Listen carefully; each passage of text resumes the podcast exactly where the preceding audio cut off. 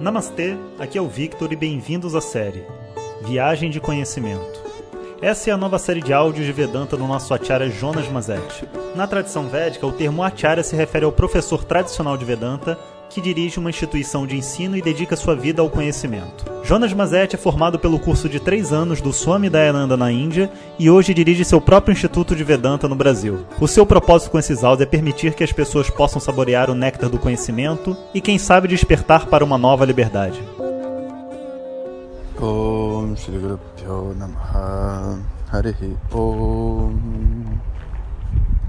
Bom dia Então, estamos chegando aqui quase no final da nossa jornada ao Ashram do Samdayananda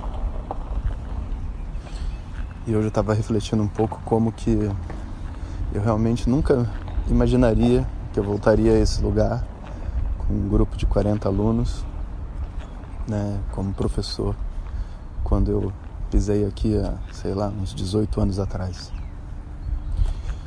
De verdade, aqui foi o primeiro lugar que eu tive prazer né, de ver o Swami Dayananda e conhecê-lo. A Índia era muito distante, eu já estava estudando Vedanta há um tempo e na ocasião meu professor na época sugeriu né, que eu viesse conhecê-lo.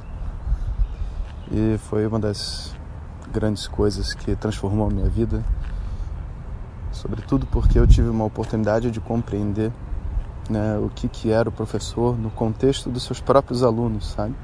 Talvez se eu tivesse encontrado com ele num parque, né?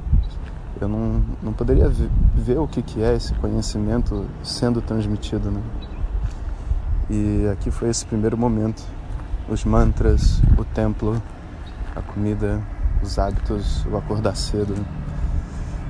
E tudo que essa tradição carrega junto com ela, né? E naquela época eu lembro minha mente era muito, muito ansiosa, agitada, né? Eu vivia com muito estresse. E só tinha, acho que talvez um ano ou dois anos de prática de yoga na época. Eu comecei o meu minha prática de asanas junto com Vedanta. E realmente foi um divisor de águas na minha vida. Mas era uma dar uma aula né, de Vedanta era uma realidade tão distante que não tinha nem como eu pensar nisso, né? Eu lembro que eu conheci o Swami, eu tentei compreender o máximo que eu podia das aulas e as aulas eram difíceis, né? Porque eu estava iniciando. E eu voltei para casa com aquele com aquela estímulo, né, de estudar mais e de me preparar, né, para poder realmente receber esse conhecimento. Né? E desde então a minha vida tem sido só essa preparação. Ela foi se convertendo, né, numa preparação para o conhecimento. Até que eu viajei para a Índia e aí fiz o curso de três anos lá com Swamiji. Mas realmente é, eu não fazia ideia, né, que eu iria voltar aqui e nem o que, que eu iria sentir ao estar aqui, né, porque quando eu vim a primeira vez eu era um ET, né, um brasileiro chegando numa num ashram, né, nos Estados Unidos, que na verdade só tinha indianos, a quantidade de americanos era muito pequena, era um ou outro, dava para contar na mão. E centenas de indianos, né, que na verdade um ashram ele funciona mais ou menos hoje em dia, né? Não no passado, mas hoje. Como se fosse um uma, um hotel fazenda, né? Gerido pelas pessoas, pelos alunos que têm interesse em assistir aula. Então eles preparam esse local com tudo, acomodação, comida e tudo mais, para eles mesmos poderem vir algumas vezes por ano com as suas famílias e estudar Vedanta. Porque se você para para pensar, né, depois que vem filhos e você está naquele naquela batida toda, quanto tempo você tem né, por ano para estudar? Talvez as férias escolares, né? As datas comemorativas, os feriados. Então, é, esse foi o segredo desse povo, né? O que, que eles fizeram? Eles criaram esse espaço onde eles vêm para se encontrar, passar um tempo com a família, enquanto as crianças brincam e cada um fazendo a sua vida. Quem quiser estudar, pode estudar, né? Porque às vezes também nem todo mundo da família estuda. E tem muitas outras atividades, pode Fazia um monte de trabalhos voluntários no jardim, na cozinha, livros, né? um lugar muito bacana.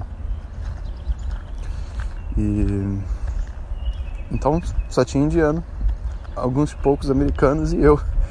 Né? E o pessoal, mas por que, o que, que você está fazendo aqui? Né? Eu falei, não, eu estudo lá no Brasil Vedanta e, e vim conhecer o Swami Dayananda. Aí o pessoal, ah, tá, bom, então, então tudo bem. E me acolheram muito bem e foi realmente um, um momento muito bom. Mas hoje, quando eu volto, é uma outra coisa completamente diferente, porque o Ravi e a Chuba, o Shudatma, né, são pessoas que eu, que eu conheço já agora há 18 anos, né, e que eu já vim aqui algumas vezes, né, e então eu tenho aquela sensação de estar tá revendo, sabe, familiares distantes, sabe, pessoas que a gente gosta, mas que a gente não, por ocasião da vida e contexto mesmo, né, a gente não está junto, então eu tenho essa oportunidade de estar com eles, né, de ouvir histórias. E o pessoal faz a mesma coisa que em todo lugar, conta histórias, fala bobagem e tudo mais, nos bastidores, né? Que são que é o que é uma vida normal, né, para todo mundo. Então, ontem eu tive uma oportunidade de bater um papo mais longo, né, com o Ravi Chuba e falar um pouco sobre a vida e ouvir um pouco sobre sobre eles, as preocupações, os planos e tudo mais. É, também né, essa conexão com o templo de Dakshinamurti é realmente incrível, porque foi o primeiro templo que eu pisei e já foi assim, amor à primeira vista, né? Realmente Dakshinamurti é um, um Ishtadevata, né? Um, um Devata, vamos dizer assim, escolhido, querido por mim, porque devido a essa conexão com o conhecimento, e também Dakshinamurti é um professor sempre jovem, sabe? Eu acho que como eu comecei a estudar jovem, eu me identifiquei assim com o fato de Dakshinamurti ser uma figura jovem, sabe? E então, enfim, são muitos aspectos, né? Então é como se a gente estivesse voltando para casa. Graças a Deus que a Denise também gosta bastante de estar por aqui. Então eu acho que a gente ainda volta algumas vezes, se eles permitirem, né? Se Deus quiser. E e é legal de observar, né, que devido a essa presença né, nos Estados Unidos, as coisas também têm uma organização e tem uma beleza e tem uma adaptação ao Ocidente, sabe, que talvez na Índia não tem. Então, para nós, assim, brasileiros, poxa, é muito conveniente. A comida é muito próxima do que a gente come, sabe? E não existe tanto esse choque cultural, o que, por um lado, é bom, né? Por outro lado, também estar tá na Índia é bom, né? Para crescer, você pensar de uma maneira diferente. Mas aqui a gente tem esse prazer, né? De poder estar tá, é, num local onde a gente sabe que o nosso jeito de ser não vai causar tanto problema, né? Porque do brasileiro para o americano tem muito menos distância do que do brasileiro para o indiano, né?